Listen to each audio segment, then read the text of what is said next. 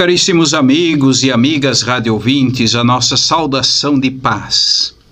Paz que todos nós somos chamados a cultivar de uma forma toda especial, com mais intensidade, durante este tempo privilegiado da Quaresma, de preparação para a grande solenidade da Páscoa. Estamos, assim, nos aproximando da solenidade da Páscoa e por isso a Igreja nos convida à celebração deste domingo que passou pa, para a tradição como o Domingo da Alegria. Jesus ensina que Deus é um Pai misericordioso, que acolhe o pecador, convida à reconciliação, restaura a dignidade humana. O perdão dado e recebido gera alegria, gera vida nova. E esta alegria, esta vida nova, a liturgia da palavra deste domingo a expressa no salmo de meditação, quando diz: Bendirei o Senhor Deus em todo o tempo, seu louvor estará sempre em minha boca. Esta confiança esta proximidade, esta intimidade, é por assim dizer uma resposta nossa àquilo que São Paulo já solicitava à comunidade de Corinto. E continua solicitando a cada um de nós. Porque se estamos em Cristo, somos criatura nova. E em Cristo, como criaturas novas, nós somos convidados a sempre de novo, isto é, sempre de forma nova, nos reconciliar com Deus. O que é a reconciliação? O Evangelho deste domingo nos apresenta a célebre parábola da assim conhecida como parábola do filho pródigo é a parábola da misericórdia do Pai. Os fariseus daquele tempo, os escribas, murmuravam contra Jesus porque ele recebia, ele convivia, ele dialogava com pecadores. Diante da murmuração, Jesus conta esta célebre parábola que termina não com o reencontro do filho perdido, mas diria com o desencontro entre o pai e o filho mais velho que estava em casa, ou do filho mais velho com o pai. De fato, o texto da parábola diz que aquele pai possuía dois filhos. Eh, a família tinha como atividade principal a agricultura, como muitos ainda do nosso povo, por exemplo, nos interiores do nosso Rio Grande. E diz a parábola que aquela família possui o necessário para viver com dignidade e em paz.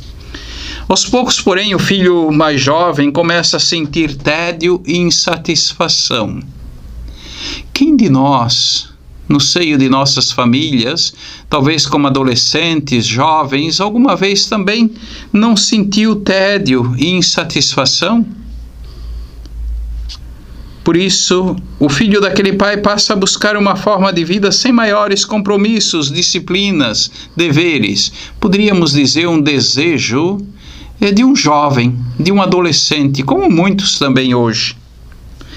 Por isso, aquele filho pediu ao pai que pudesse partir, mas que lhe concedesse o necessário.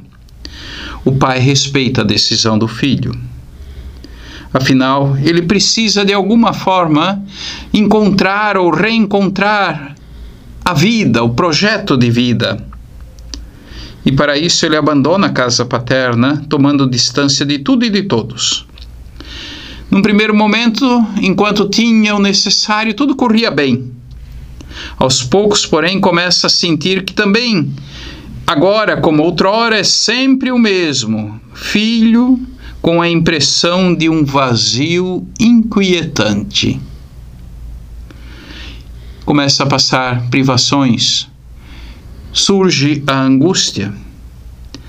Aquela aventura do, de jovem acaba, por assim dizer, ou se transforma melhor num drama. O dinheiro acaba. Não há mais o necessário para a sobrevivência.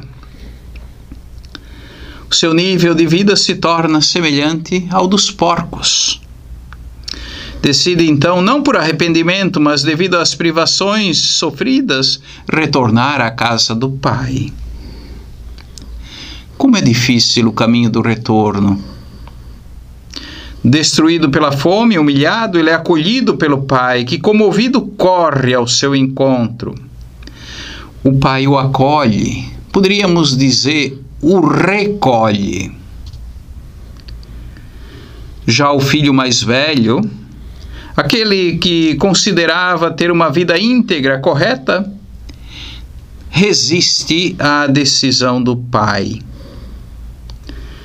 A parábola, na verdade, não nos narra como terminou a contenda. Indica, porém, que sempre é possível levantar-se e recomeçar converter-se e acolher a proposta de vida do Evangelho, pois o Pai é compassivo e misericordioso.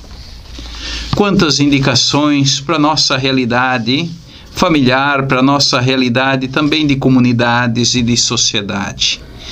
Quantas vezes cada um de nós também não precisa recomeçar com humildade e confiança.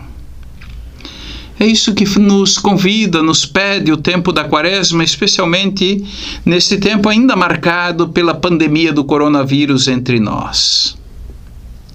Palavra de Deus lida, meditada, refletida, rezada, proporciona vida, nos indica caminhos de vida a intimidade com a palavra sagrada é algo que caracteriza a identidade cristã, fundamental para cultivar a vida em Cristo. Aquilo que São Paulo eh, aponta na liturgia da na carta uh, aos Coríntios, no trecho usado para a liturgia deste domingo.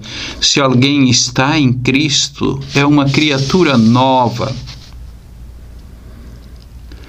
nós cristãos no mundo, empenhados em testemunhar a fé, sabemos que o cotidiano marcado é marcado por grandes e pequenas decisões que empenham o sentido da vida, da dignidade humana, que comprometem o próprio futuro e o futuro também de quem está à nossa volta, que envolvem a justiça, o direito, a liberdade, a misericórdia, o perdão.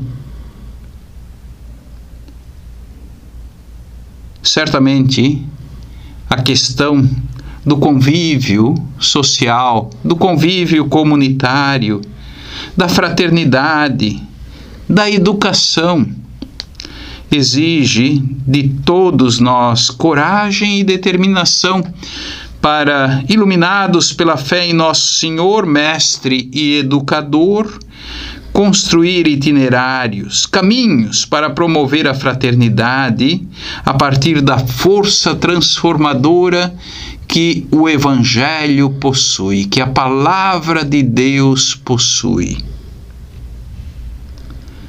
Este ano, caríssimos, a campanha da fraternidade tem como objetivo promover uma forte evangelização em torno do tema fraternidade e educação.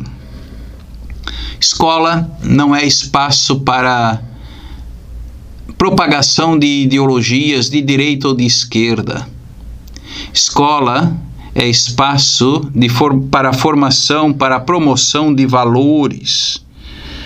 Se trata aí de uma temática fundamental para o futuro do nosso Brasil e o desenvolvimento humano integral. Nós precisamos dialogar mais sobre esta realidade da educação no nosso Brasil. Nós precisamos nos envolver, não podemos delegar para instituições ou para pessoas uma tarefa que compete a todos. É decisivo para a construção de uma nação mais justa e fraterna que adolescentes e jovens, filhos mais jovens e eu diria também filhos mais velhos, para usar uma expressão da parábola citada na liturgia deste domingo, para que todos possam ter acesso a uma educação integral verdadeiramente qualificada, marcada por valores que constituem a nossa cultura. Por isso, vivendo bem o tempo quaresmal que a igreja nos oferece, atentos a um aspecto muito importante da vida social, certamente estaremos cooperando para viver bem a nossa fé e assim cooperar também para deixar o nosso mundo, o nosso Brasil, o nosso Rio Grande do Sul, a nossa Porto Alegre um pouco melhor para as futuras gerações. A nossa Porto Alegre que está celebrando 250 anos de existência, digamos assim. Quanto trabalho, quanta coisa bonita foi feita, está sendo feita mas também quantos desafios ainda se apresentam.